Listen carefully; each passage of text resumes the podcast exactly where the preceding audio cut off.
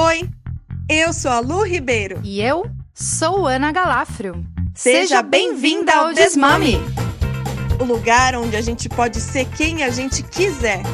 Porque afinal, existe vida apesar da maternidade e a gente pode provar. Chega mais! Sejam muito bem-vindos ao Desmome, o podcast. E hoje nós temos não uma, mas duas convidadas maravilhosas. Elas são psicólogas, ativistas, podcasters, mães, fazem uma misturinha de cultura pop e psicologia sem psicologuês. E já que todo mundo acha que nós somos duas mães solo contra casamento, elas estão aqui para provar que não somos. A gente até tem amigas que são casadas com vocês, Damiana Angrimani e Fê Lopes, num fit gostoso de desmome e Psycho Podcast. Sejam bem-vindas! Ai, gente, maravilhoso! Eu amei muito amei essa entrada! Bem-vindas, amadas! Eu estou muito Ei. feliz porque quando o podcast de vocês chegou, é, eu participei do primeiro episódio, porque eu sou a grande cupida tá, dessa relação. E hoje, vendo como vocês constroem e como a gente constrói o Desmome, estamos juntas em mais essa plataforma, né? Vocês me inspiram bastante. Ah, a gente fica feliz. Ai, que Maravilhosas. É... Ai, que bom que tá gravado, né? Que a gente ouve várias vezes. Boa vai ficar gravado, porque sim, a gente admira muito vocês. E quando a gente estava fazendo a nossa listinha dos sonhos ali, né, Ana? De quem a gente gostaria de ter na segunda temporada do nosso podcast, já que o primeiro foi só é, eu e Ana, Ana e eu, é, vocês apareceram logo de cara, assim, porque realmente é um, é um trabalho que a gente já conhece, né, da, da vida aí, é, mas a gente ouvir vocês também é um grande passo para a gente estar tá aqui também, né, Ana? Sim, total. Eu queria muito saber disso. Mulheres que quiserem se apresentar profundamente, podem também. Se vocês sabem responder quem vocês são, já são psicólogas, né? Deve saber responder essa pergunta. Quem é você? Fazer é, mini bio é, deve ser fácil. É pegadinha. Ah, ela foi a nossa coach, isso é pegadinha, é pegadinha. eu tô sentindo que tem uma pegadinha aí. Eu sou a Damiana, eu sou psicóloga e também sou mãe da Manuela. E hoje eu trabalho muito com luto parental, é, principalmente luto perinatal.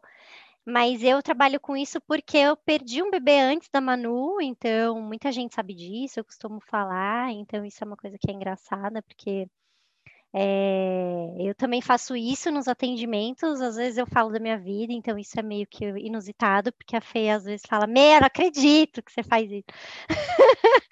é, então, acho que isso é um, uma coisa legal de dizer, que eu hoje trabalho com luto por um luto pessoal meu, e é, gosto muito dessa linha de trabalho. E hoje, uma das minhas maiores diversões é o Psycho, que é o nosso podcast. A gente dá muita risada é, e se diverte pra caramba. Então, nesses tempos assim de que a gente não consegue se encontrar, porque a gente está sem se ver desde março de 2020, né, Fê? A gente se vendo toda semana é um respiro, assim, porque acaba que o trabalho do consultório é muito solitário, né? Então, poder ter essas trocas, assim, com vocês, entre a gente, é sempre muito importante. É isso. Ah, e eu tenho armários, muita marcenaria de ótima qualidade. Então, se vocês não sabem dessa tour, embutido. ouçam lá no Cycle. Embutido, de ótima qualidade, caríssimo, todos pagos. É, à vista. Eu amo essa tour. Bom, eu tenho armários alugados, só para deixar claro. Enquanto eu estou usando, eles me interessam. Quando eu não estou mais usando, eu passo para outros armários. Eu sou Felopes, eu sou psicóloga, eu sou psicanalista lacaniana, mas eu sou uma pessoa legal. É, que mais? Eu sou diva de slide e acho que é isso, assim, a princípio. Eu sou mãe de uma menina de oito anos Eu sou gestante adotiva, estou na fila da adoção já tem um ano e meio, então estou quase chegando na metade da minha gestação, eu imagino. E é isso, basicamente. E eu falo Ai, muito sobre amamentação e racismo, são dos meus temas principais da vida, assim. Que lindo saber dessa gestação adotante. Você sabia? É. Sim, estou na fila. Ai, gente, eu também tô, mas é que eu não, eu não falo muito disso porque eu esqueço mesmo. Ó, oh, tá vendo? E aí, e aí, quem não fala da vida sou eu, entendeu? Tá não, falado, então. É que, é que é isso, né? A gente tá mais ou menos no mesmo tempo, né, Fê? Você tá um pouquinho antes que eu, né? Eu entre... A gente entrou na fila, é, aqui a gente entrou na fila em novembro de 2020, a gente entrou na fila. É, então, do, no, no 2020 eu estava fazendo um ano, acho, de habilitada. Ah, tá. Eu que tenho eu... a sensação que não falar me deixa menos ansiosa, então eu finjo que isso não está acontecendo na minha vida. que doido. Eu acompanhei uma mãe na fila de adoção. Hoje ela é doula de adoção, que é a Maíra. Ah, ela. E que lindo vocês trazerem esse tema. Eu penso que o podcast, para gente, é um lugar de trazer à tona uns temas que a gente falava na mesa do bar, no, no corredor do Ciaparto, e agora a gente está trazendo, buscando furar uma bolha, mas trazer esse diálogo para as nossas colegas, companheiras e amigas também, né? Qual foi a motivação de vocês de fazer o podcast e falar sobre cultura pop, sobre psicologia? O que, vocês queriam com isso? Então, a motivação inicial não foi o podcast, né? acho que primeiro o que a gente pensou em fazer era uma coisa muito maior que o podcast, sei lá, megalomaníaco, assim. E a gente teve uma conversa com uma pessoa que trampa com essas coisas de, sei lá, mídia social, né, Dami? Nem lembro o que que era. Projeto, curto, não lembro coisas, Essas coisas de fórmula do lançamento, de Esse lançamento de produto, essas coisas. E aí a gente comentou da ideia do podcast, assim, porque por ser uma coisa que a gente poderia começar já logo, né? E aí a pessoa jogou um puta balde de água fria na gente falando que não valia a pena, porque não monetizava, não ia criar autoridade e tal. E aí a gente saiu dessa conversa falando: ah, é isso que a gente tem que fazer, então, vamos fazer um podcast. Maravilha. e não monetiza mesmo, né? a gente começou uma campanha. A gente começou uma campanha de arrecadação recorrente no Apoia-se. E já temos nosso grupinho de apoiadoras, a gente está com um grupo no Telegram e a gente tem a ideia de alcançar patrocínio ou alguma marca que queira patrocinar. Patrocina um mês, sabe? Por quatro episódios vai ter o nome da pessoa na vinheta, porque realmente é uma dedicação grande, né? Roteirizar, gravar edição é, divulgação na rede social, é um trampo, né? Vocês são é. ricas, né, gata? então, é, a gente a gente até pensou nisso, assim, a princípio a gente queria, a gente ainda quer, né, fazer parceria com universidade de psicologia, sabe? Para falar para estudantes mesmo, para as pessoas que dão cursos, que têm relação com psicologia. Era, era esse o nosso objetivo mesmo, né? Que a gente pudesse. Foi daí que nasceu a ideia, né, Dami? Da ideia de falar com Foi. estudantes de psicologia, com quem está no os temas que a gente sentia falta na nossa formação, é, ou mesmo esses temas que são atuais e que os psicólogos não querem falar sobre, porque acham que é menos terapêutico. É, então, tem um lance que eu acho que, eu, que é uma das coisas que eu falo para a Dami, que eu gosto muito do podcast, é que a gente, quem a gente entrevista, a gente está realmente curioso pelo que a pessoa traz, entendeu? Então, acaba sendo uma conversa legal de escutar porque a gente está afim de conhecer a pessoa de verdade. Então, não vem ninguém que a gente não está afim de conhecer, entendeu? Então, tipo, ah, vem lá o cara da terapia cognitivo-comportamental, que assim, é como se eu estivesse falando com um demônio, basicamente. A gente não e foi incrível. Foi muito maravilhoso. É, foi muito foi legal. Incrível. A gente quer chamar ele sempre, Bruno, né? Quer ficar Bruno, nossa, Bruno, te amo, Bruno. Gente, e é, e é isso, muito isso que vocês falaram, né, no começo. Eu imagino que é, seja muito solitária essa profissão, porque existe ali uma ética muito, né, muito ali, e aí chega as redes sociais, e, meu Deus, como que, que a gente se porta no meio disso, e ao mesmo tempo, como que a gente une a nossa classe e a gente consegue falar, desabafar, imagino eu, né, na minha cabeça, que seja mais ou menos isso, né, que seja um, uma linha muito tênue ali, né, entre divulgar o trabalho e, e estar ali na, na ética de vocês, né? A gente queria, na verdade, a gente queria, Lu, é, tirar esse distanciamento e essa hierarquia, sabe? Como se a gente soubesse muito mais do que as pessoas. Então, a, nosso objetivo principal era esse, assim, gente, nesse projeto megalomaníaco aí que a Fê fala, a gente tinha um plano é, que, não, que, que, não, que não passava diretamente em, em, relação a lucro, então a gente foi falando com essas pessoas. É, é, é, claro que a gente quer ganhar dinheiro, óbvio, a gente gosta de trabalhar e precisa pagar conta, não é que a gente é, não é nada desse negócio de poliana, não. Mas era num lugar que era muito mais coletivo e muito menos individualista. E aí, várias pessoas que conversaram com a gente, tipo consultora de, de projetos, para ajudar a montar projeto.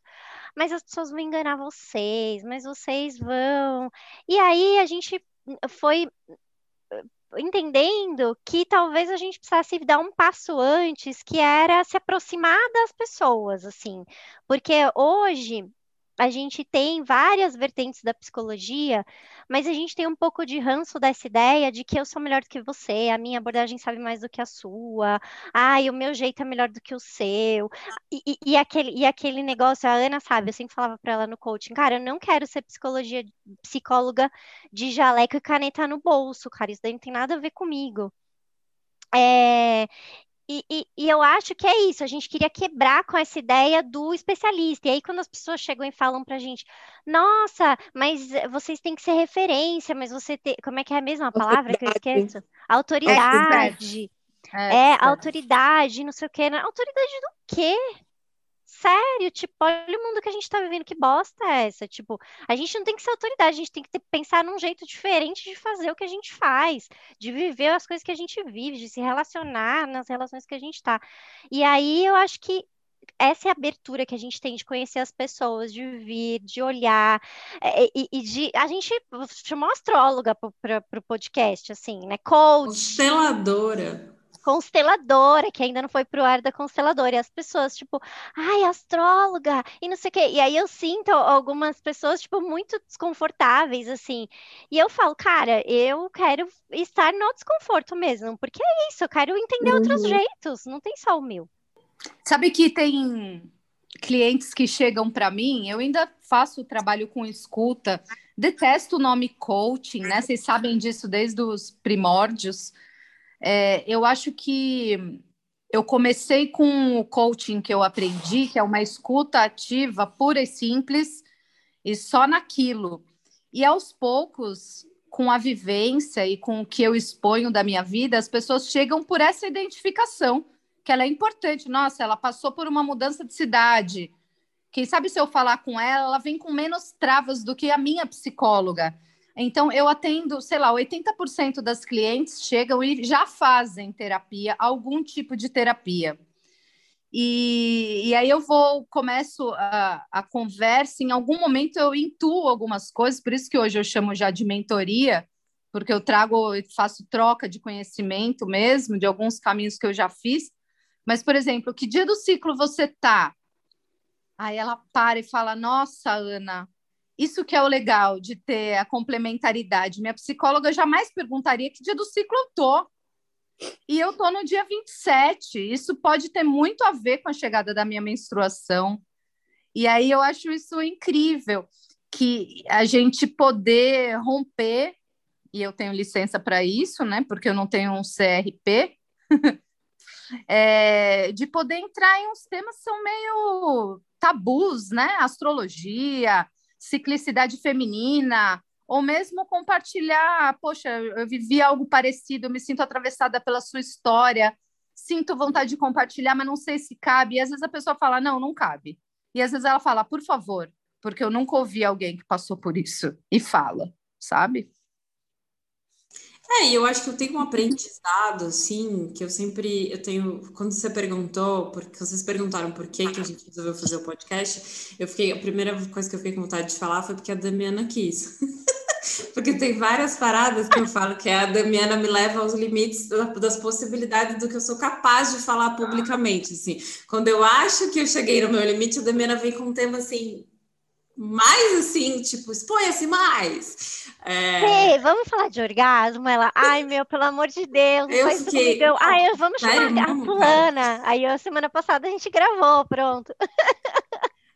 E, e, acho que tem um tanto disso, mas tem um, uma coisa que eu tenho pensado muito, e na formação do psicanalista em especial, que é uma formação muito tradicional, assim, num, num sentido ruim da palavra, a gente não se aproxima das outras terapias e entende que as outras terapias, inclusive, elas atrapalhariam o processo. Estou falando de uma coisa, generalizando muito, né, gente? Mas eu acho que tem uma coisa que eu aprendo muito durante o, o podcast é pensar que não tem nada que dá conta de tudo. Então, eu não preciso perguntar da ciclicidade da minha paciente se ela não traz, mas ela pode fazer uma terapia menstrual, isso é super legal. E, e isso agregar no, projeto, no processo dela de ter uma vida mais leve com a vida dela. Então, é isso, nada vai, nada vai dar conta de tudo. Foi muito uma das coisas que a gente vem falando nesses últimos episódios, assim. E, e, uma coisa que eu acho que vocês vão passar a viver, talvez agora nas próximas temporadas, é que chega uma hora que você esgotou seus brother, né? Então você vai entrevistar as pessoas que você não conhece. Você viu lá no Instagram e falou, mano, curti esse cara aqui, quero entrevistar ele, curti essa mina, vou entrevistar essa pessoa. Então você também se lança num, num desconhecido, assim, sabe? E nessas de pensar quais são essas coisas que ao mesmo tempo dialogam com a psicologia, com essa psicologia nova que está na rede, o que, que é tá na rede, como é que é estar tá na rede de um jeito ético, como é que é isso de eu não, meu, saúde mental não é produto, então o que, que, que a gente faz? É, e com essas terapias que são as terapias alternativas, né? Que já estão até no SUS, enfim. Então, tipo, poder agregar e pensar que, para mim, hoje o podcast tem muito esse lugar de que nada dará conta de todas as coisas. Nem a gente, nem o podcast, inclusive. E ainda bem, né? Total. E a gente, é, eu acho tão importante a gente poder falar sobre isso porque eu acho que em todas as nossas ocupações, profissões aqui, essa frase, ela é uma frase que tem que vir primeiro para a gente, inclusive, né, para a gente poder passar para as pessoas que a gente está atendendo. Eu, como doula, é, preciso entender que não sou a, a onipresente, onisciente, onipotente da, da situação, colocar para a pessoa que eu estou atendendo, para a pessoa está gestante ali, a pessoa que está parindo, a pessoa puérpera, a pessoa amamentando. É... A Ana, como fazendo a mentoria dela, fazendo a escuta dela, é a mesma coisa, vocês a mesma coisa. É, para a gente não entrar nesse lugar de tutela, né? E de resolu é, resolução dos problemas está aqui, né? Deposite aqui sua, sua, sua pergunta que eu te dou a resposta, né? Que é exatamente o contrário, a gente dá essas perguntas, a gente oferece pergunta de qualidade, na verdade, né? Boa, é muito isso. Oferecer boas perguntas é o que eu é a arte que eu procuro praticar aqui. Ô Fê, então eu tenho uma pergunta. Você já acompanhou o parto? Dami, você já fez algum curso de doula? Essa parte eu não sei. Não, fiz eh, uns cursos de educadora perinatal no ah. comecinho, mas era muito menos para fazer esse trabalho, muito mais para ter informações, eh, mais informações, né, sobre as pessoas que eu ia atender, porque era esse público que eu queria atender ali no começo, então fiz esse curso, foi bem legal, assim, para aprofundamento. A Fê tentou, né, Fê? Acompanhei parto, quase morri. Acompanhei parto, acompanhei tudo, acompanhei, ó, acompanhei VBAC, acompanhei o domiciliar, acompanhei gemelar, acompanhei no SUS. Olha só, eu várias aqui, paradas. nove anos e não acompanhei um gemelar ainda. Ah, então, menina, acompanhei gemelar, achei que eu ia desmaiar quando começou a passar o acesso na mãozinha para começar a indução. Já pegou três gotas de sangue no chão. três. Nesse momento, eu já comecei a ficar quente, achei que ia desmaiar. Imagina Ai, no resto, né? Os gêmeos já vão fazer quatro anos em novembro, são meus afilhados, inclusive. Uau, que demais! Esse foi o último. Acho, não sei se esse foi o último. Não, não foi, porque a gente tinha que acompanhar parto pelo Gerard, né? Tinha essa Sim, é. obrigatoriedade de estágio aí no curso de psicologia e peri... psicanálise e perinatalidade. Não lembro mais o nome do curso. A Damiana está no curso, ela não sabe o nome. É, mas é... ano passado ou esse ano mudou. Cai... É, caiu. Eu não precisa, mas caiu. tinha que acompanhar dois partos. Eu tentei mandar o caô que eu fiz em um parto, eu vi dois nascimentos mas não funcionou. Aí eu tive que assistir outro parto. Que foi o VBAC, que foi muito legal. Isso foi muito Mas eu legal. queria assistir parto, sabia? Um parto. Cara, é muito legal. É muito não, legal. é a coisa assim, é a coisa mais linda. Eu acho que, na verdade, todo mundo de deveria assistir pelo menos um parto na vida. Também acho. É, porque é sobre isso, né? Todo mundo nasceu, todo mundo tá aqui. Ah. Por que não acompanhar uma, essa, essa experiência, né? Mas eu, eu, também acho, eu também acho. É incrível. Ah, não, eu acompanhei eu... mais agora que eu lembrei, eu fotografei uns, né? É verdade, fotografei uns na Casa Ângela, uns dois na Casa Ângela também. Ai, que maravilhoso. Você também teve essa carreira de fotógrafa, né, Tive, Foto fotógrafa. Foto Felopes. Até Ana Galafro falaram para mim, você já terminou um casamento, você sabe quando as relações chegaram ao fim. acho que posso largar a foto.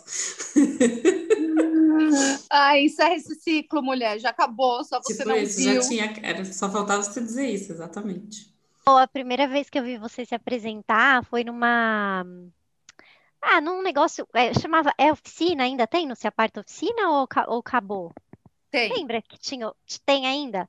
É, agora uma... na versão online não vai ter, mas, mas então, tinha oficina de grupo, grupos para gestantes, pós-partos, então era uma oficina, aí tava a Ana, a Jane, a Dani, a Dani tá? Não, a Dani tava assistindo, eu acho. Bom, não sei. Não, era eu, a Jane e a Dani Leal. A Dani tava também, isso.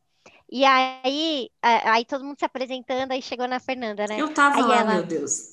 É, ah, meu nome é Fernanda, mas a Ana falou que tem que falar Felopes, que as pessoas vão me conhecer melhor, então é Felopes. Eu não lembrava disso. Oh, que maravilhoso. É, Felopes. Poder ser Felopes foi o que possibilitou poder ser psicóloga de novo. Acho que se não pudesse ser Felopes, eu não ia ser psicóloga, não. Nossa, e realmente, né? É, você no Ciaparto é a Felopes, é aquela pessoa que vem e sai só, ah, é a palestra dela agora! Uau! Eu, quando fico lá, assim, lá na GMC, e você vai fazer a palestra na minha sala, já fico toda animada. Ai, agora que vai obrigada. Vir. Eu amo demais. É isso, é Felopes, tem que falar Felopes. mesmo. E deixa eu perguntar uma coisa para vocês. Eu acho que eu já sei a resposta, mas eu gostaria de ouvir a história disso. A terapia é uma causa? Ah, eu não acho que é uma causa. Eu não, porque senão a gente cai nessa ideia de que todo mundo deveria fazer terapia. Eu adoro os memes, né? Faço terapia para lidar com as pessoas que não fazem terapia. Eu amo, amo. Os memes eu amo todos. Mas eu acho que não, que não é nesse lugar, assim, é, de que eu tenho que lutar para que as pessoas vão fazer terapia. Eu tenho que lutar para que as pessoas vão fazer o que elas têm vontade de fazer. Se for, sei lá. Ai, que medo agora, né? Vou dar um exemplo? Vou dar. Se for, sei lá. Medo, medo. Ah, é porque também, é porque as pessoas que me conhecem sabem que eu adoro os misticismos, então tudo bem. Um tarô. Se o tarô vai ajudar mais do que ir para terapia, vai lá para o tarô sabe? Vai para constelação, vai para onde você quiser ir. E, porque senão a gente cai naquele lugar de novo de achar que só um jeito é bom. Que que eu, eu, é claro que eu falo de uma pessoa que faz terapia indo para o 15 ano, então eu gosto da terapia, para mim faz muito sentido. Eu amo. É, então, acredito muito nisso, eu trabalho com isso, vejo os processos das pessoas, acho lindo observar e acompanhar.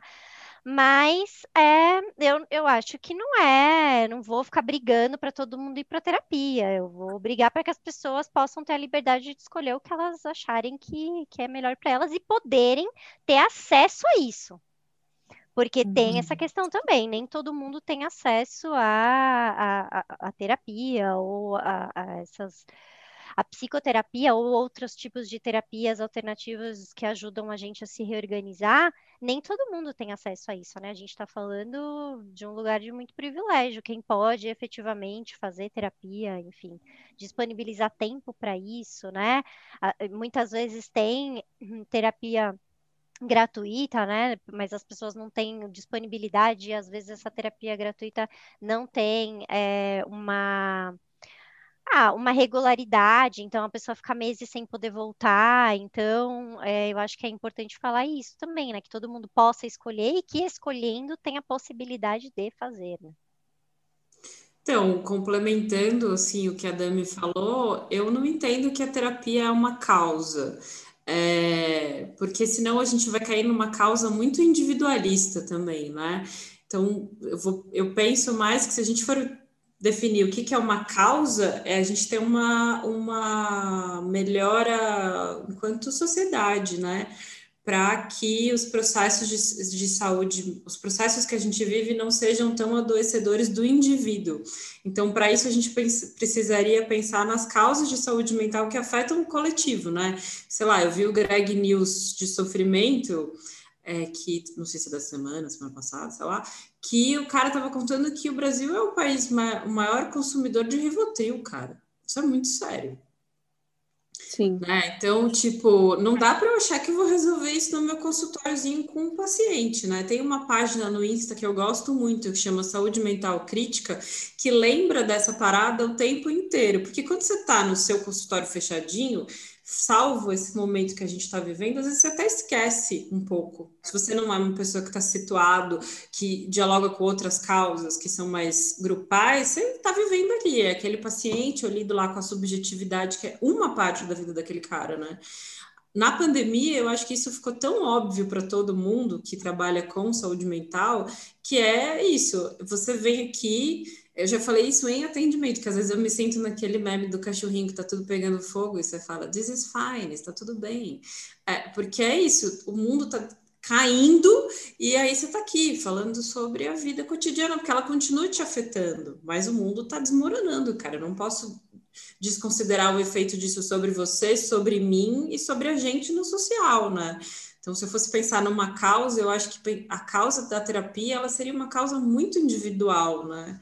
Pensaria essa causa da saúde mental quanto coletivo.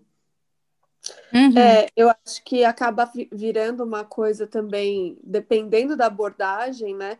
Eu acho que a gente consegue se aproximar muito dessa realidade agora com as redes sociais, que são as redes sociais das pessoas que trabalham com saúde mental, que entram nesse lugar, nesse limiar aí entre falar os benefícios da terapia e oprimir uma pessoa ali, faça terapia, aí aquele monte de meme de cabeças enroladas e desenrolando e não sei o quê e tal, e não chegar no produto final que é, vamos falar sobre luto perinatal, vamos falar sobre a, a, o divórcio na maternidade, não sei o que, sabe, assim, não entrar não, no que na abordagem, né, na, no que a pessoa se especializou ali, enfim. Fala, Ana. Eu ia perguntar sobre o acesso a esses recursos de saúde mental. Como é que vocês fazem para permitir acesso? Estou falando por conta de renda mesmo, porque ter uma renda para fazer terapia toda semana, um mês inteiro, é uma baita fatia do orçamento, né? E a Fê, por exemplo, que no Se Aparto levanta a bandeira de antirracismo na amamentação, nas imagens. É, eu não sei se você atende populações periféricas ou a Damiana, como é que viabiliza isso? Se vocês têm uma fatia de atendimentos sociais, quando vocês passaram a ter isso, se aprende isso na faculdade, enfim, quem fala dessas coisas? Ah, eu Eu acho que eu precisei aprender até a fatia dos que pagam, na realidade, porque a dos sociais ela sempre existiu. É, o que eu passei a fazer é ter mais critério para os atendimentos sociais, né? É que também tem outra, outra parada, né? Eu já vi uma polêmica sobre você ter um paciente que não paga, não significa ser um atendimento social, mas eu não sei falar sobre isso porque isso não é social, mas eu sei que é um outro nome. Mas enfim, eu tenho um eu eu tenho um número máximo de pacientes que eu dou conta no meu HD, assim, vulgo na minha cabeça.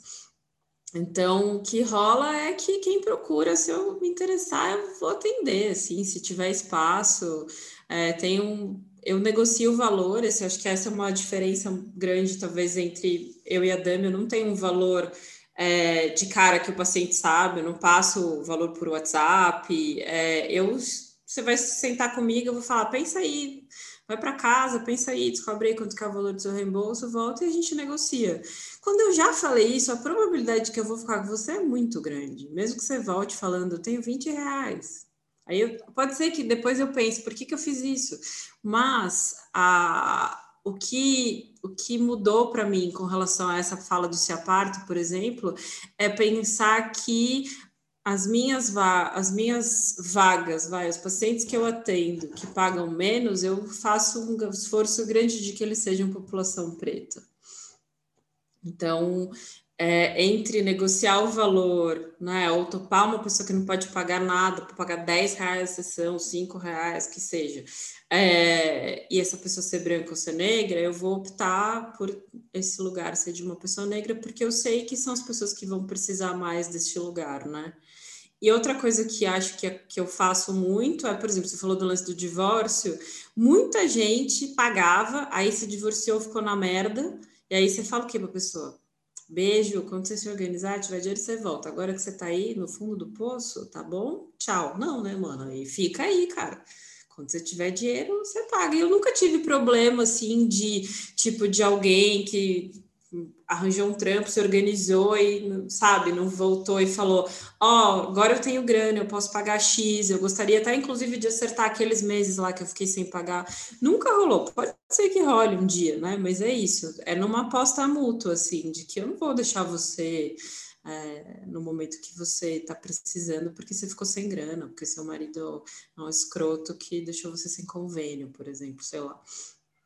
Então, acho que é um pouco nesse sentido, assim. E, meu, pintou um trampo de graça, eu tô pegando, né? É uma desgraça, cara. Pintou um trampo, não é verdade? Damiana sabe. Pintou um voluntariado. Dias, cara. que era, amiga? Apareceu um meme esses dias, tipo... Eu postei é, também. Lutar para, para que eu receba pagamento de todos os trabalhos que eu sei fazer de graça. Eu falei, Fernanda, é a gente. A gente fez tipo... igualzinho. gente, mas qual que é então, a gente tem que aprender o inverso, a, a ganhar dinheiro. É... Fazer de graça a gente já sabe fazer do dia é... que a gente é. nasceu. É... Exatamente, exatamente. E é assim, né?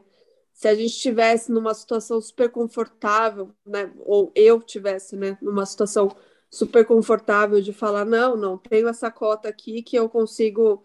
Mas não é o caso, né? A gente está numa situação super difícil, eu, e eu aqui também estou e é um, é um prazer que vem assim, junto com um, chicote do lado, porque você fala, mano, tá, você, toma, você toma um vinho e leva uma chicotada no, no na, na, bunda, né, meu? Porque é, é um, da onde vem isso, gente? Eu fico pensando, nossa, se de algum jeito, em algum dia, tudo isso retornar para mim, não que eu esteja esperando um retorno, mas tudo isso retornar para mim, eu eu sou a rainha do universo, porque uau, né? Total. Mas, e cara... esse é um tema que eu já levei para terapia, inclusive. Então, eu, eu, vou dizer isso, a terapia ajuda muito nesse sentido, muito. me ajudou muito. É, mas é, a foto me ajudou, o tempo na foto me ajudou imensamente, porque a foto é um produto, ela é, ela é concreta. A câmera custa caro, a lente custa caro o, o que você vai fotografar é luxo. Você não precisa de fotógrafo. Você contrata porque você quer. Então, o álbum é caro pra cacete, dá um trampo do caralho pra fazer e vem errado, tem que refazer e você reclama porque você não gostou que a sua mãe saiu gorda na foto e a, o seu inferno. Então, tipo, a foto, nesse ponto, a foto me ajudou muito a entender que as coisas têm um preço, não quer dizer que né? Que agora, nossa, super cobrando. Mas o meu, meus 13 anos na foto foi muito bom para isso, porque se eu não ganhasse, se eu não cobrasse é, eu não pagava o seguro da câmera, eu não trocava de lente, eu não comprava o flash, é, e, e, era um valor muito caro, né? Então, o fato de ser caro o equipamento sempre me dava um choque de realidade, assim, tipo, cara, uma lente é sete pau, como é que eu vou comprar uma lente de sete pau se eu vou aqui fazer cinco trampos de graça? Sim, e é muito louco também, porque assim, né, você falou, o equipamento é caro, e aí o nosso equipamento é a gente, né? E aí a gente faz o que com a gente? Escracha, né? Trabalha de graça, né? Lógico. Só dou lei de graça. Esse monte de parto que eu contei que eu dou lei foi tudo de graça. As fotos dos partos que eu fiz também tudo de graça. Mas, gente, Olha se a gente for pensar, tem uma ideia aí, né? De que, putz, é, eu escuto gente que trabalha em empresa, por exemplo, as pessoas falam, nossa, eu trabalho 12 horas e eu saio, e eu saio quando dá, quando dá 8 horas, eu vou embora, mas tem gente que fica, eu me sinto tão mal, porque coitada da empresa, né? Eu não tô trabalhando, eu falei, cara, você tá trabalhando 12 horas, pelo amor de Deus. E aí eu fico pensando quanto que a gente reproduz esse tipo de coisa na vida, e ainda mais num trabalho que a gente é autônoma, que supostamente é um trabalho que ajuda as pessoas e que tem essa coisa de, nossa, nossa, que sacanagem, você, ai, a pessoa está precisando muito. E é claro que eu entendo que muita gente precisa muito, muito mesmo, mas é isso, é, é o que a Fê falou, eu tenho um tanto de pessoas que eu consigo atender durante a semana. Ano passado eu atendi, tipo, 10 pessoas a mais do que isso durante a semana e era surreal, era surreal. Eu tava ficando doente, assim, sabe? No meio do ano, conversei com a Ana algumas vezes que eu tava tendo algumas crises de burnout, assim, tava muito mal, tava difícil. E aí eu fui percebendo que, cara, se eu não fosse legal comigo, eu não ia conseguir ajudar mais ninguém. É, e aí tem, tem isso, tem, tem o valor da sessão. Eu sempre que alguém me procura e me pergunta o valor da sessão, eu falo o valor que eu cobro, mas eu nunca deixei de atender ninguém porque a pessoa falou, não consigo te pagar. É, tem gente que eu não cobro na minha agenda, tem gente que eu cobro o valor cheio, tem gente que eu cobro um valor menor, e aí tem gente que hoje está trabalhando mais e já está me falando, ó, oh, Dami, mês que vem eu vou conseguir te pagar tanto, tá? Eu, beleza.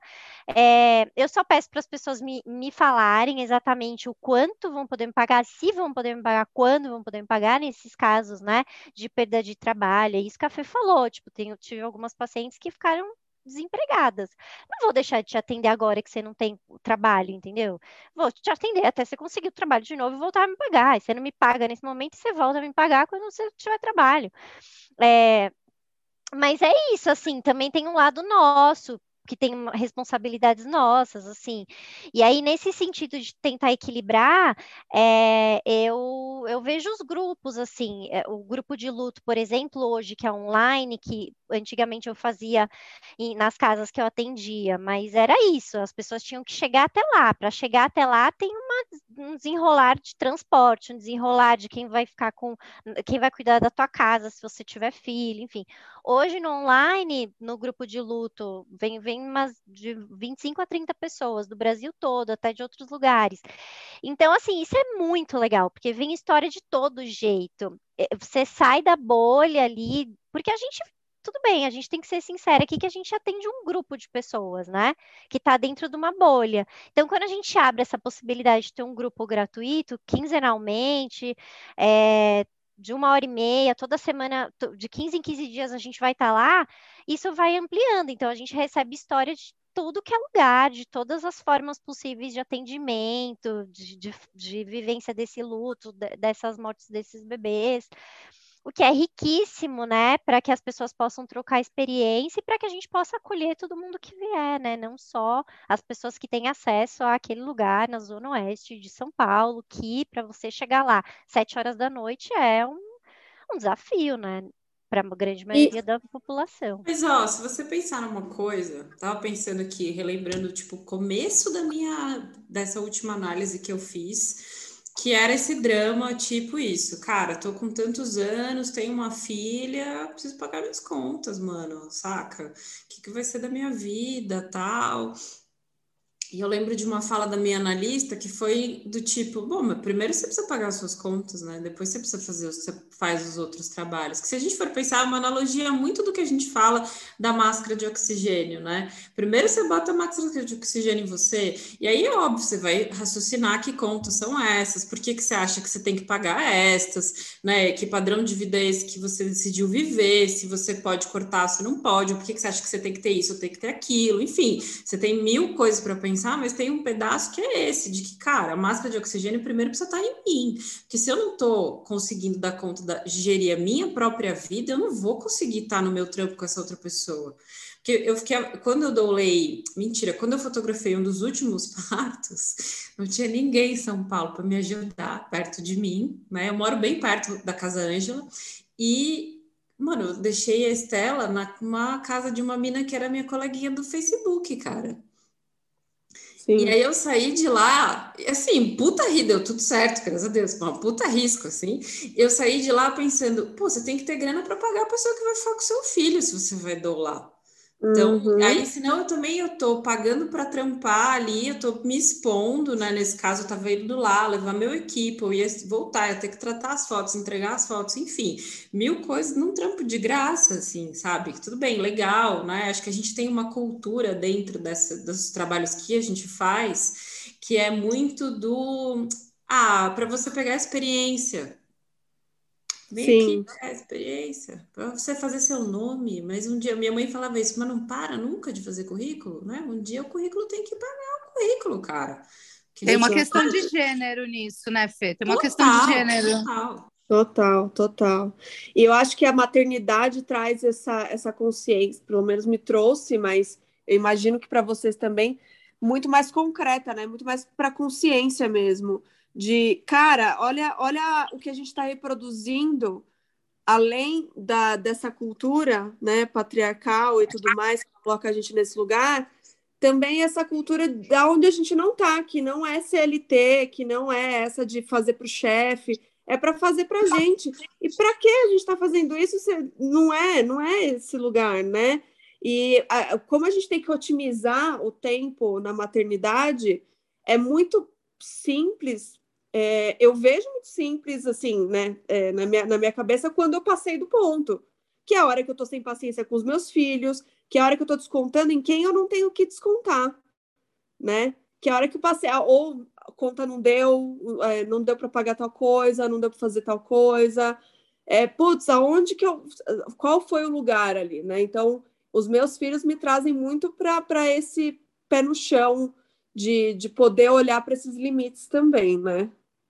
É, quando a criança fala, é, tipo, semana passada, que minha filha falou assim pra mim: Mãe, você pode, por favor, só almoçar comigo aqui, porque ontem eu não te vi? Eu, tipo, pá. É.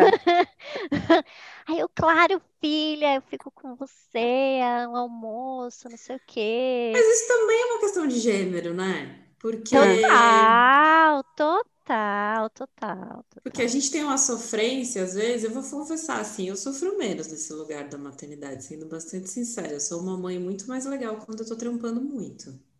Sim, mas eu acho que não eu é. Sou uma péssima muito. mãe de férias. Sou Sim, uma péssima é, mãe de porque férias. você é muito rígida. Porque eu gosto muito do tempo que eu não estou maternando também, entendeu? Eu gosto muito de ficar sozinha. Eu tinha muito esse medo da maternidade, que ia acabar meu tempo sozinha. Então, eu preciso muito de tempo sozinha. Isso sempre foi dito aqui em casa. Então, nas férias, que a gente fica todo mundo junto o tempo todo, para mim é bastante assim angustiante, sabe? Então, tipo, a gente faz plantão, eu saio para correr, eu vou fazer minhas coisas, eu invento projeto para mim mesma nas férias, todo mundo já sabe, é isso que eu dou conta.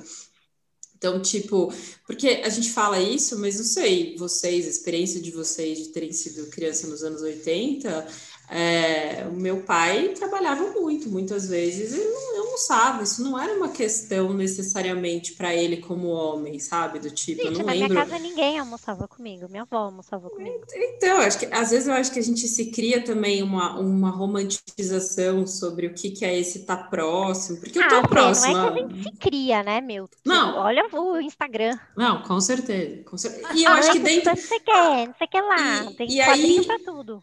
E aí eu acho que, vou falar uma, uma, fazer uma provocação, assim. Eu acho que dentro desta bolha, esse papo é um pouco pior. É. Você tem que ah, amar muito. Pode ser que, que sim, pode ser que muito. sim. Nossa, eu sou muito dedicada a esse projeto, maternidade. Eu acho que agora nem tanto, sabe, ah, Fê? Eu acho sei. que. Eu, não que nem tanto, mas acho que diminuiu muito, porque a gente. Para a gente encontrar, eu acho que esse, esse lugar da maternidade consciente, parentalidade e tal, a gente precisou ir para um extremo igualmente opressor, né? Uma outra caixinha, assim, opressora. E a gente. Tanto que o nosso podcast é exatamente isso, né? É, é, é eu me ver ali, mãe, e falar: mas espera, acabou minha vida? Porque tudo que eu gostava de fazer eu não, não posso mais fazer? Não, uhum. vou fazer sim. Não sou essa, não sou eu. Eu vou trabalhar, vou fazer minhas coisas, vou rebolar a raba, vou beijar na boca, vou fazer minhas coisas. Claro. Quantas pessoas que vocês conhecem que depois que tiveram filho nunca mais ouviram as próprias músicas fora do fone. Muito. criança não pode Agora, ouvir, sei lá, Anitta, sei vou lá. Vou falar uma coisa para vocês. Vocês não acham que depois que o filho faz três, três e pouco, a gente fica mais livre disso, ninguém pega mais tanto no pé? Tem um gap ali, né? Ninguém mais fala Sim. de criança de 3 a, a 12, ninguém fala. É tipo, luta aí. Aí, aí começa é a adolescência, verdade. aí volta a ter livro, aí volta a ter texto, aí volta a ter não sei o quê. Mas é assim, tipo, de 0 a 3 é putz, ferrou, vai aí, for, vai, fudeu. Nossa, e aí, depois de três, acabou. A gente faz o que a gente quiser, a gente dança Anitta, ninguém tá sabendo, ninguém quer saber, ninguém tá nem aí. Aí depois, quando vira adolescente, mas o que, que aconteceu aqui? Vamos falar. Foi lá no de 0 a 3 que você cagou, por isso que ele tá assim. É, e aí Não. tem um buracão no meio que ninguém fala, né? Ninguém fala do, do, do, do da, da minha filha, por exemplo. Eu tava vendo os textos que eu escrevi, era quando ela era nenê. Aí eu falei, cara, faz tanto tempo eu não escrevo nada, tipo, por quê? Porque é só viver, você vai indo, né? Não tem essa coisa pesada, né? De ficar, tipo, o que, que, que eu tô fazendo? Ai, meu Deus, será que eu errei muito aqui? Será que isso vai traumatizar demais? Ai, meu Deus, agora ela nunca mais vai dormir. Ai, o celular queimou a retina, com certeza queimou agora. Agora queimou. Não, não, amanhã, amanhã vai queimar. Agora, cara, ontem minha filha tava me ensinando a fazer uma coreografia lá, que rebola a bunda no chão e não sei o quê. E eu falei, gente, se alguém visse isso aqui, eu tava cancelada muito, cancelada. Mas ela me ensinou, a gente dança junto agora e foi ótimo. Ai, dá a minha não. bota. Esse de 0 a 3, eu acho que a adoção ela é maravilhosa para ajudar nessa parada. Porque assim, ah, os mil dias são muito importantes, os mil dias. Eu não sei se eu vou viver os primeiros mil dias do meu próximo filho com ele. E aí, tá condenado para sempre? Ou a gente vai fazer mil dias a vida inteira? A gente tem a chance de ter novos mil dias a vida inteira. Porque senão você condena uma, uma galera, né? É Exatamente. Isso. Mesmo porque os mil, de 0 a 3 são os que Uma das coisas que eu mais amava, assim, de atender consultoria de amamentação é quando eu atendi muito pouco a galera da nossa, da nossa bolha de amamentação, né? Eu atendi muito mais a galera da cesárea agendada. Eu lembro disso. É, e uma das coisas que eu mais gostava quando eu ia na nossa galera, assim, era essa coisa do nossa, mas se tomar uma madeira, vai, tipo assim, acabou o vínculo tal. Cara, eu fui adotada recém-nascida, mano. Eu tomei uma madeira desde o primeiro dia. Eu tô aqui te atendendo. Tamo aí, não sei, parece que deu alguma coisa certa, não sei, sei lá. É, aí você tipo... aí aí fazia uma vírgula e falava assim: a minha relação com meus pais é horrível, você tá ferrada. Aquela bem filha da puta, né? Que tipo, é... Tipo isso, eu só ouvia, eu ficava pensando, meu, o que, que é a força do imaginário de que a gente cria coisas que vão garantir sujeitos perfeitos, né? Mas eu acho que o discurso gente... determinista é um problema sério, né? Então, ou mas... é isso ou é aquilo, cara, é muito maior do que Por isso, isso que eu acho que a gente precisa fazer esse, esse, essa autoprovocação dentro dos, da onde a gente atua, porque por vezes é a gente reforçando esse discurso determinista se a gente não se cuida. É a gente reforçando o discurso de que Exatamente. isso aqui garante sujeitos melhores, perfeitos. Isso Exatamente. que a fronteira é muito tênue entre você falar sobre você ser ativista e você ser cagador de regra. Uhum. Sim, Falei. isso mexe bastante comigo, porque eu acredito muito que ter cuidado na gestação, no nascimento, no imprint, em primeira hora, essas coisas ficam gravadas numa memória. O que não quer dizer, e eu preciso bater sempre nessa tecla, que isso vai determinar o futuro. Claro que não. Aí as pessoas falam, então você está querendo dizer que o meu parto lá, que a criança foi levada para longe, eu quase morri, isso não é um parto perfeito, isso eu não posso falar, isso não é um partaço, isso não é. Onde, onde eu posso contar essa história sobre isso? Porque parece que quem não teve é, traumatizou, estragou a vida. Eu digo, bom, mas eu fui nascida de uma cesárea X, esfregada, furada em todos os orifícios, e eu sei lá quando eu fui ver minha mãe. Nasci em 81. Então, existe o que é marca e existe o que é a busca por um acolhimento, um afeto. Isso. O que, que, eu faço disso, né, ao longo da vida? Isso. É, existe o que você vai fazer com a marca, isso, né? A Vera sempre fala isso. A Vera Conelli sempre fala isso. Sempre que, fala isso. O que, que, você vai fazer? Você pode contar a história desse parto aí, desta uhum. criança que foi retirada e a mãe quase morreu, sei lá, e o bebê teve que ir para protocolo de hipotermia. Você pode contar essa história como uma grande tristeza e a, a grande marca da ferida que vocês têm, por isso que vocês são tão distantes um do outro, Sim. ou como contar esse cara que foi congelado, ele era meu um super-herói, a Elsa nasceu igual a Elsa, mil paradas você pode contar da mesma cena, né? E a, isso é algo que você vai construir. Acho que esse é um repertório que, de fato, a análise te ajuda muito. Sim. A análise ou a psicoterapia, porque você reconta as suas histórias e você olha ela por outros ângulos, né? Tipo isso, tipo, o que, que é adoção? Quando eu penso, adoção é alguém que não me quis ou alguém que me queria muito? Uhum. Ou as duas coisas. E aí eu escolho de que lado às vezes eu tô, saca? Uhum. E tem possibilidade de reparação, né, cara? É, é Total, e a, a vida, vida toda, é né? isso, a vida é investir, é investimento e reparação e vinculação, e aí você investe de novo, é, e que aí você vai investir naquela amizade ou naquele amor, e aí vai tomar na cara, mas aí você vai investir de novo. É, eu, eu acho muito interessante quando as pessoas falam assim, ah, eu sou assim por causa da minha mãe, eu sou assim por causa do meu pai. Ah, porque é por causa da minha mãe, é por causa do meu pai, é por causa da minha mãe, é por causa do meu pai. Tá, cara, mas tem 40 anos. Quanto tempo faz você não mora com eles mais? Assim, o que você fez com isso, né? Ai, é verdade, né? Então, a vida segue. Eu acho que é que é sobre isso, assim. Eu acho que a gente precisa pensar nisso também. E não só porque senão eu tenho a sensação que hoje fica todo mundo cristalizado ali. Eu não posso pisar para a direita nem um pouquinho para a esquerda. Eu tenho que ficar exatamente aqui, porque senão. E tudo isso vai tornando as relações meio. É, é, eu tenho a sensação que às vezes, quando as pessoas chegam, as pessoas não estão vinculadas com a criança, ou com o marido, ou. Estão vinculadas com o que eu deveria fazer dentro dessa relação, de acordo com o Instagram, blogueira, o livro, não sei o quê. Eu acho que o livro, o Instagram, são muito legais. Mas é, é isso, é a sua vida, né? O que, que você vai fazer com tudo isso? Você vai. É, su... é sua responsabilidade, né? E é o que você falou também sobre esse gap, né? Ah, ótimo, eu tive um parto lindo, maravilhoso. O que, que eu fiz depois? Que é criar, né? Aí dura a vida inteira. É, ah, o que importa. Eu lembro que tinha uma época aí, há, há, alguns anos atrás, ah, o que importa é qualidade, não quantidade. Não, é quantidade sim, porque a criança precisa, não sei o quê. E era uma culpa numa bola de neve o tempo todo, porque ah, eu tô na quantidade, mas eu tô um saco com essa criança, porque eu tô tratando mal, porque eu não queria estar tá aqui agora, eu queria estar tá em outro lugar. E aí, de repente, no meio disso tudo, me surge uma pandemia, onde a gente tem que ficar em casa com essas crianças e que é, é, olha que quantidade maravilhosa de horas que a gente está com essas crianças.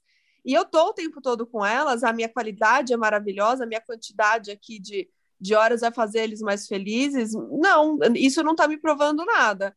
Ainda mais agora que a Sara está com nove anos, o Pedro está com sete. E eu me vejo assim, por muitos dias, falando com eles em pequenos momentos do dia, assim, ah, um vai jogar videogame, a outra vai estudar, aí depois troca, aí não sei o quê. E aí são pequenos momentos onde eu vejo que, ah, que legal, a gente fez isso, fez aquilo, mas que a vida está acontecendo, não é a gente ficar mensurando isso, né? Ai, nossa, agora eu falei uma coisa super legal para essa criança. Agora sim, eu fiz a minha parte. Não, ela também está se criando ali, ela também tá, ela tem um suporte, né? A gente é, é, tem um suporte seguro dentro de casa, onde ela vai fazendo as escolhas dela e eu vou ali olhando ou não, porque a gente não sabe, né, de, de tudo que passa na, na, na cabeça deles. É, e isso não precisa ser adolescente para a gente não saber né? Porque eles estão, a gente botou seres humanos, a gente botou robô aqui, né, no, no mundo, né? Ô, Dami, eu acho que esse gap que você falou dos 3 ao 12 tem a ver com adquirir a fala, porque eu consigo checar o que se passa com a linguagem verbal das crianças que falam, né? Eu estava falando com uma amiga que tem maternidade especial de uma criança surda e talvez a gente até traga esse tema para cá de maternidades especiais, mas é, quando ela adquiriu a fala, é, ela ganhou muita liberdade como mãe e a criança ganha muita liberdade também, né? Então fica esse gap da gente não falar muito porque eu estou checando, eu estou vendo a problemática acontecer. E na adolescência, quando ele se fecha num quarto e não fala mais comigo, eu retomo aquele período do não saber, de trabalhar muito mais a postura, a linguagem não verbal, ficar mais atenta aos sinais. É, não sei, eu acho que tem a ver com isso aí, da gente não falar muito, porque eu estou falando com meu próprio filho. Ele me disse que está triste, que está mal, que brigou com o amigo, que excluíram ele, que ele não Faz aguenta mais ficar em casa. Né? Nossa, total, total. Muito sentido, verdade. Adorei.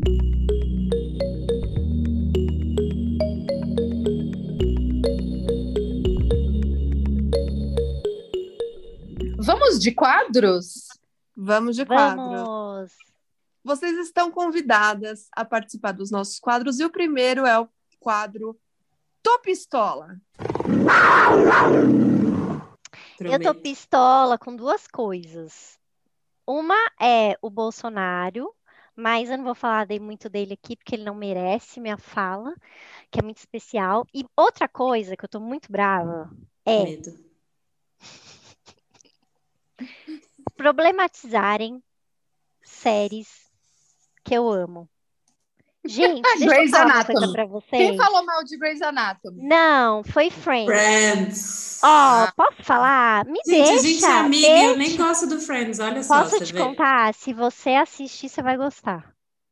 Ó, vou. gente, é o seguinte, o primeiro episódio foi em 1994, o último em 2004, tá bom? Pensa nisso, pensa onde você estava nessa época. Se você era tão desconstruída assim, desconstruída. Não, você não é desconstruída, não era, tá? Era aquilo lá. Senta lá, dá risada e pensa nisso, é uma série engraçada pra gente rir, pra gente se divertir. Não é pra gente problematizar, viu? Não é pra gente falar, não, a Fê Queria não dizer que eu não problematizo Friends, eu só Não. realmente não acho engraçado. Ela nunca nunca assistiu. Ela não eu, nem, eu nem sabia que racismo existia, feminismo, Nessa né? eu época, só não- não gostava sabia. mesmo. Vocês viram, nem a Felop sabia que racismo existia nessa, Não, naquela não, época. eu não, não sou uma pessoa bem-humorada pra série, eu não gosto de série de engraçadinha. Pois é.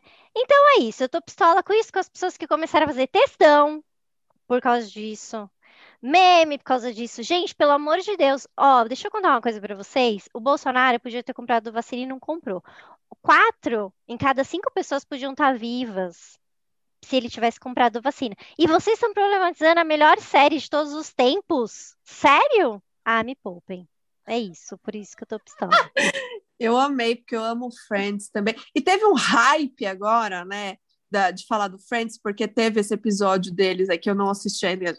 Acho Amei, maravilhoso. Eu assisti, Você na assistiu? HBO Max, eu assinei só pra assistir o episódio. Gente, eu não assisti, de repente começou essa coisa de ficar falando de Friends. E aí, ao passo que eu vou falar o meu tô pistola, que também tem a ver com isso, que é descobrir que eu tô velha. Isso, assim, é, eu comecei a, a- a captar coisas no ar, mas eu falei assim, não vou falar sobre isso porque não. E aí, de repente, me aparece o termo cringe. E tudo que eu faço é cringe. Eu tô lá naquela lista, a lista, se colocar lá, tudo é igual a Luciana Macedo Ribeiro. CPF e tal, porque sou eu. E aí eu comecei a pensar assim, que faz um tempo já que eu penso, nossa, mas eu não me sinto velha com 35 anos. Nossa, como é bom se sentir jovem. Nossa, e era minha, minha mãe falando isso para mim. E eu olhava para minha mãe e falava, hum, tá. e aí hoje sou eu que danço estranho, porque eu não sei dançar que nem o TikTok. Sou eu que canto as músicas e falava, vai, no meu tempo era muito bom quando fazia isso e tal. Lógico, com algumas ressalvas, algumas diferenças e tudo mais, mas aí eu percebi que eu sou essa pessoa que já passou assim da, da jovialidade, da, da, da flor da idade, mas que você fica falando que eu me sinto muito jovem, e aí não é nem porque eu me sinto muito jovem, é porque eu me. Eu, eu, na maioria das vezes, dos dias, das horas, dos minutos, eu não sei o que eu estou fazendo na minha vida. Então, assim, para mim, isso é bem adolescente, né? porque, na verdade, quando você está na adolescência, você pensa que você sabe tudo já, e todo mundo, todas as pessoas velhas são aquelas pessoas que, ai, pelo amor de Deus, sabe? Fica, nossa, deixa eu viver e tal.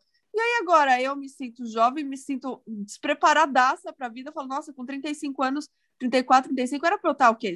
Estável, né? Com uma estabilidade emocional, financeira. Era isso que me falavam, que tem os 30 anos ali, você já está casada, com filhos, tal, não sei o quê. Eu já fiz tudo isso, já fiz filho, já fui casada, já divorciei antes dos 30 anos, aliás, diga-se de passagem, me divorciei, mas não me sinto estável, eu não sei nem como que eu sou mãe ainda. De vez em quando eu falo, gente, como que chegou até aqui? Como Às vezes olha para o filho e fala assim, gente, eu, eu sou mãe dessa criança. Cara, é, é muita responsabilidade. Que às vezes eu tenho isso no. Ah, não, isso é para outro quadro, vou guardar. Que eu, que eu guardei para outro quadro. Mas é cringe é a mesma coisa que newbie? É, não, não, não, newbie não. é Newbie é o que você é falando de não monogamia. Ah, é, porque a Manu fala sempre pra mim, quando eu não sei fazer alguma coisa, ela fala, ai mãe, você é muito newbie nesse assunto, deixa eu te explicar. Newbie, Mentira que a Manu fala isso. Ela fala, aí eu, ah, deve ser tipo Deve ser Cringe tipo... é vergonha alheia. É, ah, de vergonha é, é a tia que é que, que é quando que ela fala newbie é, pra gente. mim é nesse tom de vergonha alheia. Ela tá informando que você é noob em alguma coisa e isso te faz cringe. É dois é, é dois em um é tipo assim, ai, filha, me ensina aqui como mexe no TikTok. É, ah, eu. É... Hoje eu tava é. assim, mas, que, mas TikTok é o quê? É só vídeo que fica assim passando? Ela, ai, mãe, pelo amor de Deus. Aí eu falei, é. isso daqui eu não vou deixar você assistir. Isso aqui, ó, não ensina nada. Não ensina nada. Ela. Total, é isso. Estamos nessa era e a gente chegou nesse momento, queridas. A gente tá, a gente é cringe pra, pra galera, mas ainda bem que a gente tem umas às outras, né? E aí, Fê, qual que é o seu top pistola? Ai, tô pensando aqui, bom, o básico, né? Assim, política, Bolsonaro, etc. É, mas eu sigo, não exatamente pistola, mas frustrada com o número de palestrantes negros em todos os eventos, que incluem os da humanização, seguindo muito abaixo de 10% por vezes. Eu confesso que eu sigo triste que isso continue acontecendo, independente do que eu faça, mas é isso. Isso vale para psicologia, psicanálise, o que a gente quiser. A gente fala, fala, fala, e quando a gente é chamado para falar, seguimos sendo chamados para falar sobre as mesmas coisas, que no, basicamente são sobre coisa de preto.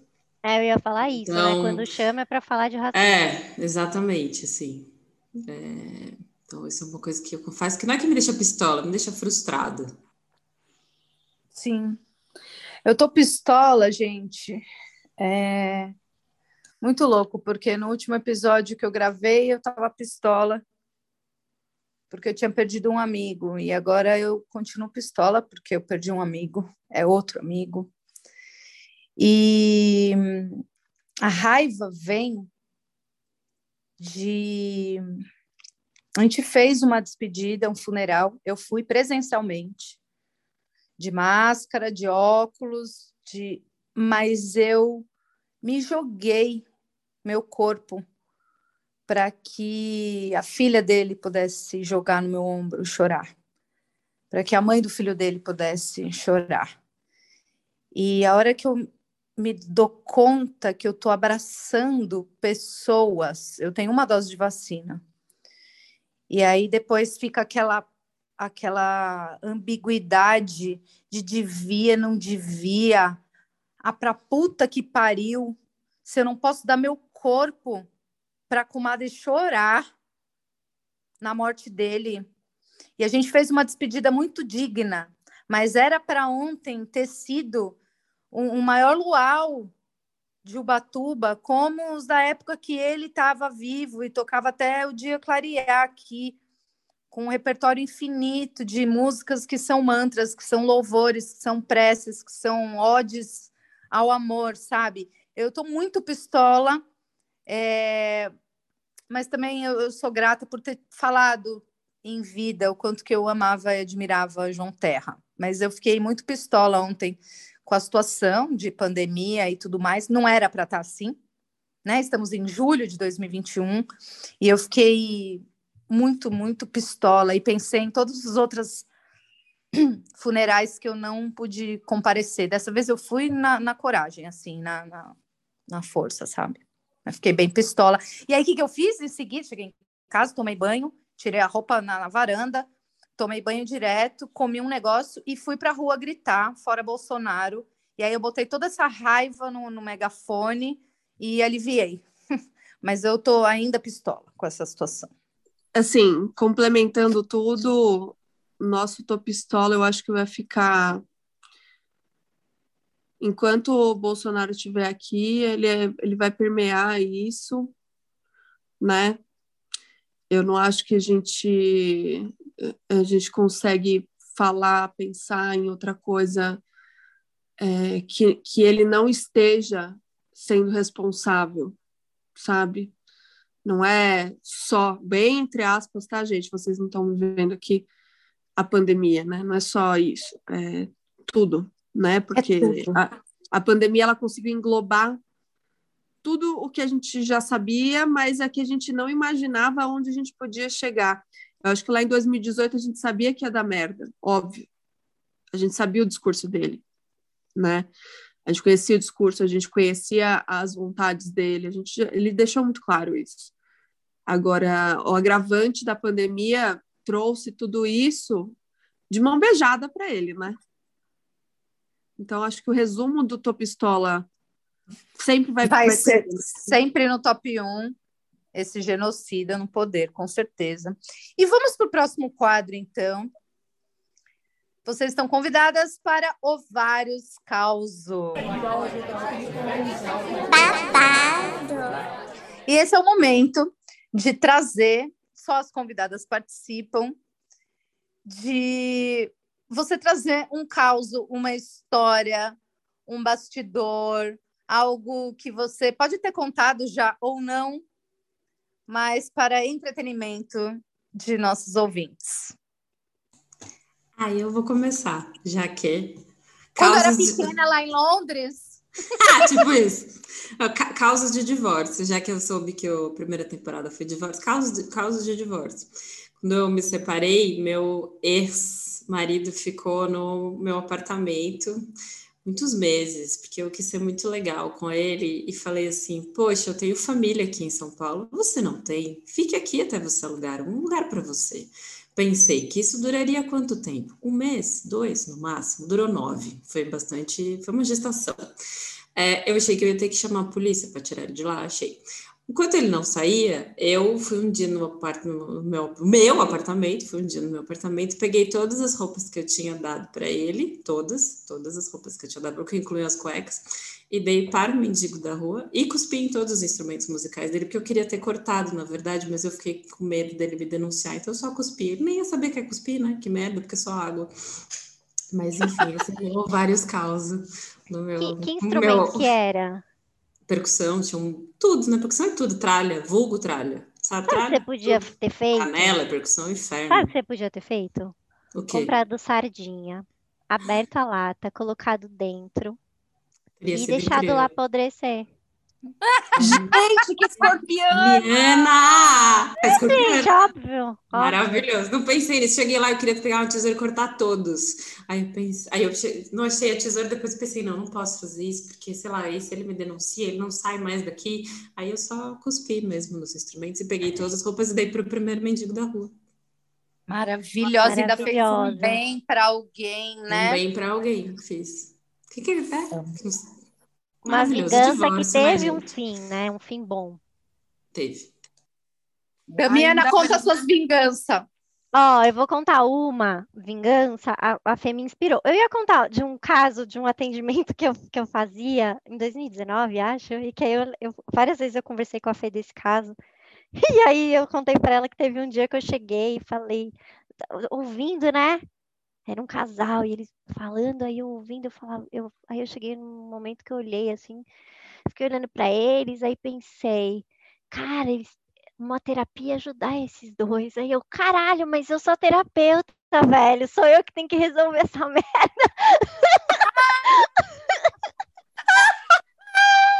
Maravilhoso.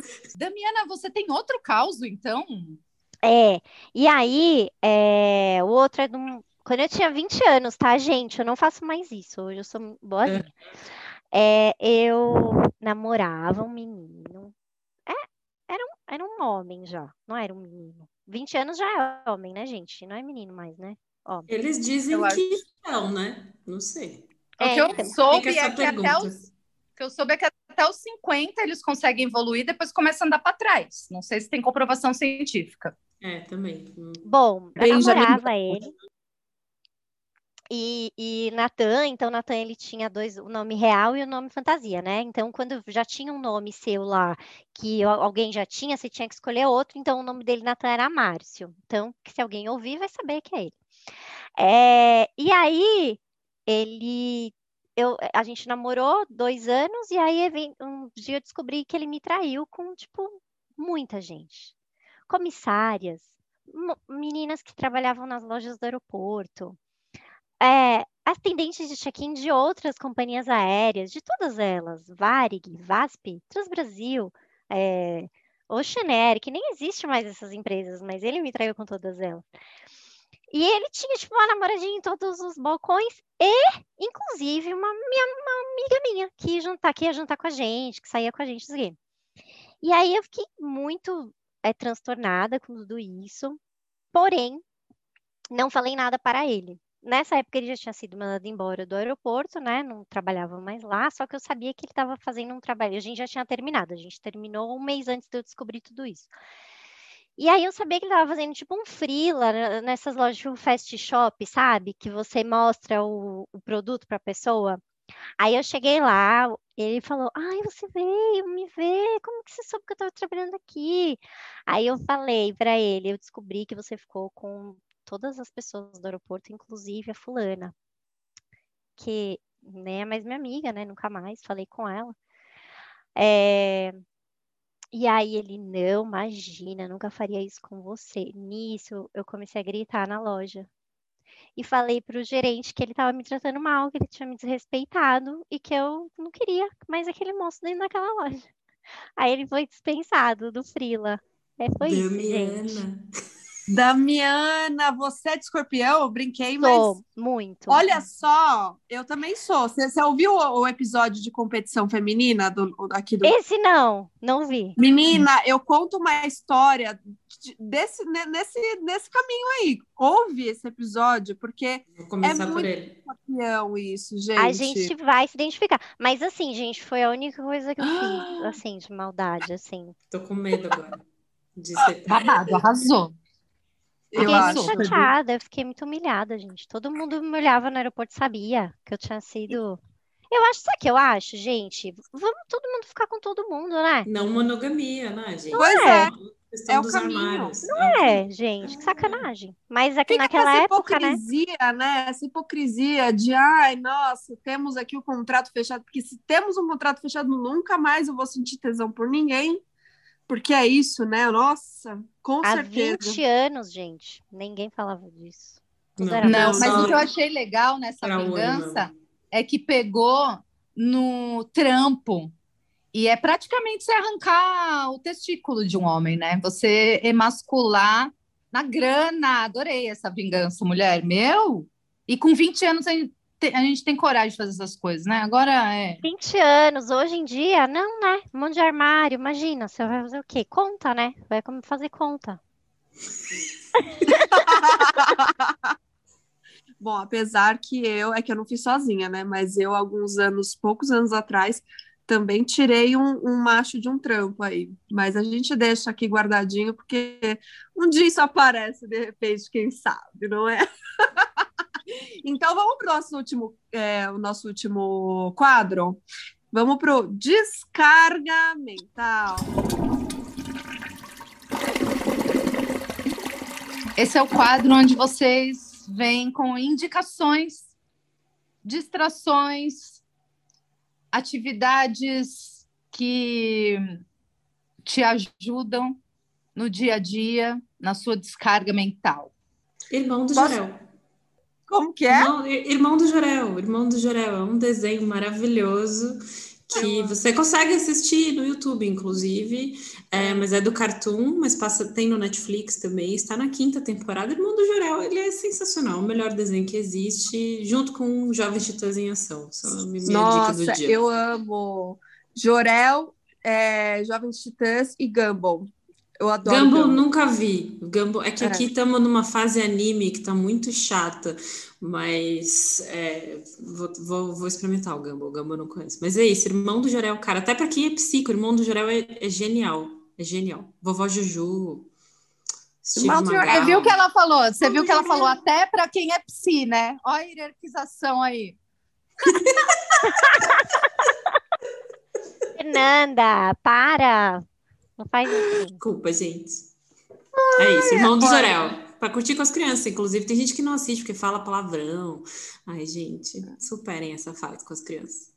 Ah, eu assisto, inclusive deixo eles assistirem. A Sara também tá numa fase Naruto aqui. Ah, então, a Estela também tá, Naruto. O Naruto tá. é muito chato, né, gente? Nossa, menina. Nossa. Aí ela vai, tem umas crises de choro, porque não sei quem sofreu, ninguém sabe Ela tá no Shippuden? Tá, no Shippuden. A Estela também. Ai, gente, pelo eu não consigo acompanhar, é muito personagem, não dá para mim. Eu é... não consigo, não, não consigo, dá. é muita coisa para minha cabeça. É, bom, eu vou indicar o meu, o meu descarga, a minha descarga mental é Candy Crush.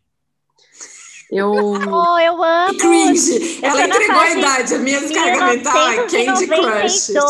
Quando eu vi ontem, eu tô na fase 1992, falei, gente, que absurdo, fiquei absurdada. Isso é cringe, né? Candy Crush é, é muito cringe. cringe, mas assim, ó, eu comecei a jogar quando eu tava grávida da Sara. Então hoje eu tô na fase 3993. E é muito louco porque eu uso o Candy Crush quase que como uma meditação. Eu jogo nos momentos onde assim eu preciso esvaziar a mente e aí eu começo a ter umas filosofias. Eu preciso escrever um livro sobre, sobre Candy Crush. Fiquei pensando ontem quando eu estava jogando. Por quê? É, ele te traz lições maravilhosas, do tipo, vai ter hora que você tá com duas, duas chances de jogar, você fala assim, perdi o jogo. E de, do nada vem dois brigadeirões. E aí você vai. E aí você ganha a fase. É assim a vida, entendeu? De vez e em quando. Muitas fala... vezes você valoriza um brigadeiro, mas um peixe te ajuda muito mais. Exato. Eu não faço ideia do que vocês estão falando. Eu sou eu. pessoa que eu joguei Atari Mario Bros. Acho que o eu mais também. longe que eu cheguei foi no Sonic, duas, três vezes e nunca mais. Eu não sei jogar joguinho, eu não sei jogar não paciência. Wii, eu não sei jogar videogame. Não, Wii, Meu... pelo amor de Deus, aí tudo na. Peraí, peraí, peraí. Wii é outra, outra categoria. Wii. Veja bem. E nem é mais o Wii agora, PlayStation Switch, Nintendo Switch, sei lá como é que chama esse bagulho. Não, não tem PlayStation aí, Switch, aí é, é de outra negócio. marca, Fernanda, é Nintendo, Nintendo. Nintendo Switch, é, esse eu jogo, jogo o Just Dance, jogo o de luta lá, jogo esses é legal, mas Candy Crush não tenho paciência. Ah, gente, olha, esse jogo é uma filosofia de vida, você consegue fazer várias analogias das dificuldades da vida, entendeu? E o bichinho mim... que come coisa azul, como ele te ajuda? Para, meu, é aqui. Você olha, você fala, meu, ele é um assustador. Não, ele tá ali para te ajudar. Então, para você abrir o coração para todo mundo que aparece no seu caminho, né? Você só Exatamente. ser receptiva. E ter rede de apoio, entendeu? Quando você junta um doce com o outro, ele faz um superpoder. É rede de apoio o nome. Uhum, exato, exatamente, exatamente. Mas quero dizer também que estou viciada no Xbox 360 porque ganhamos. E estou muito feliz, aliás, porque eu ganhei de uma, de uma puérpera que fui doula, né? Da, na, na gestação, no parto dela. E aí ganhei aqui e as crianças estão no pai agora e eu fico jogando sozinha. Sim, senhores, eu tô amando também. Mas o meu é, é isso aí, Candy Crush. Quem mais? Eu tenho.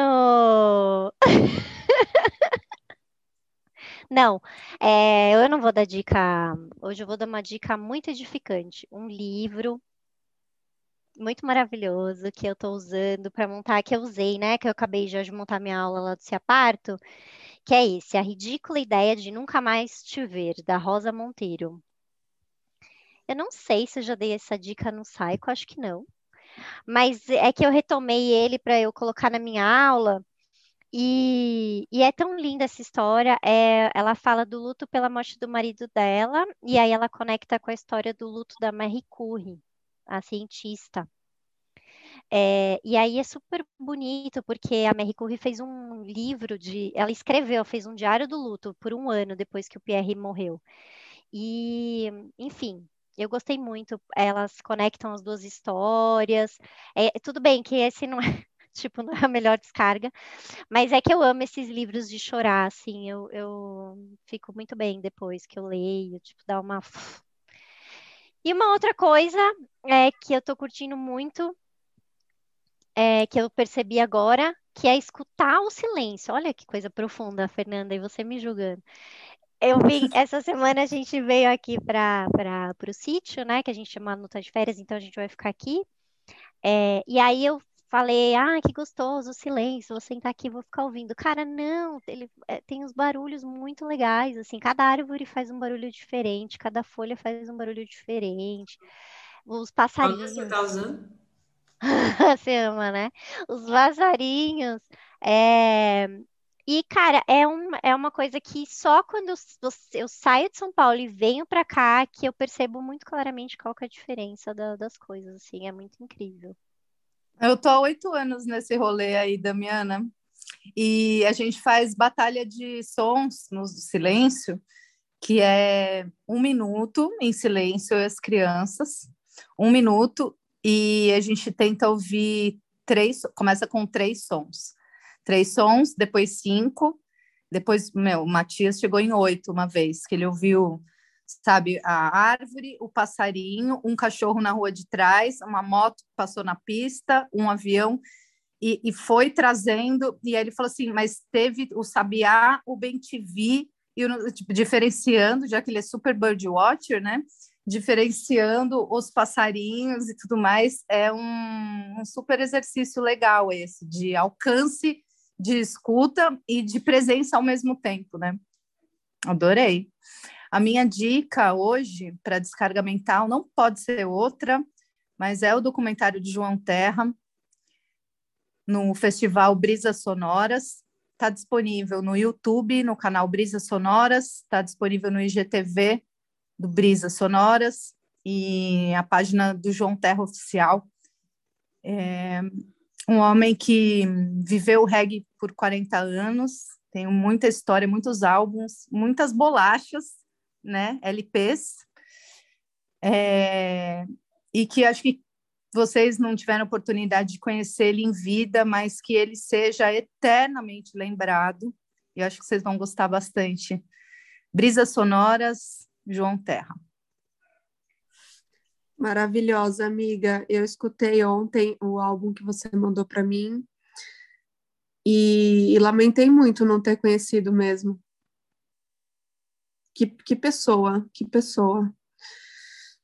Ah, gente, eu amei tanto tá, ter vocês aqui hoje. Amei ah, demais. Eu amei muito estar aqui também. Esse a gente tanto, também amou muito. Esse tanto de coisa, né, que a gente consegue falar e conectar, é, que passa pela maternidade, mas não fica só na maternidade. Isso me fascina de um jeito assim é, que não tenho como, como explicar, assim, porque meus filhos fazem parte da minha vida, os nossos filhos fazem parte das nossas vidas, e que bom que a gente pode ter outras vidas também, né? Ter outras coisas para a gente se conectar, que não seja só falar de maternidade, ou só falar assim como, né? Não só falar de trabalho, ou só falar de racismo, ou só falar, né? a gente poder ter todos esses lugares para permear leves, pesados, difíceis, é, com mais humor, com mais raiva. Eu amei. Eu também amei muito! Obrigada, gente. Muito obrigada, amigas. Sigam na, no Spotify Psycho, P-S-Y-C-O, arroba, underline desmome confiram a nossa campanha de financiamento no Apoia-se, apoia.se barra Desmome, façam parte dessa família, ajudem a gente a empreender nesse podcast, trazer melhorias e trazer convidados fantásticos. Tipo como nós. vocês, mulheres. É. Eu amei muito. Gratidão. Obrigada. Obrigada, amigas. Amamos Até muito. breve. Tchau.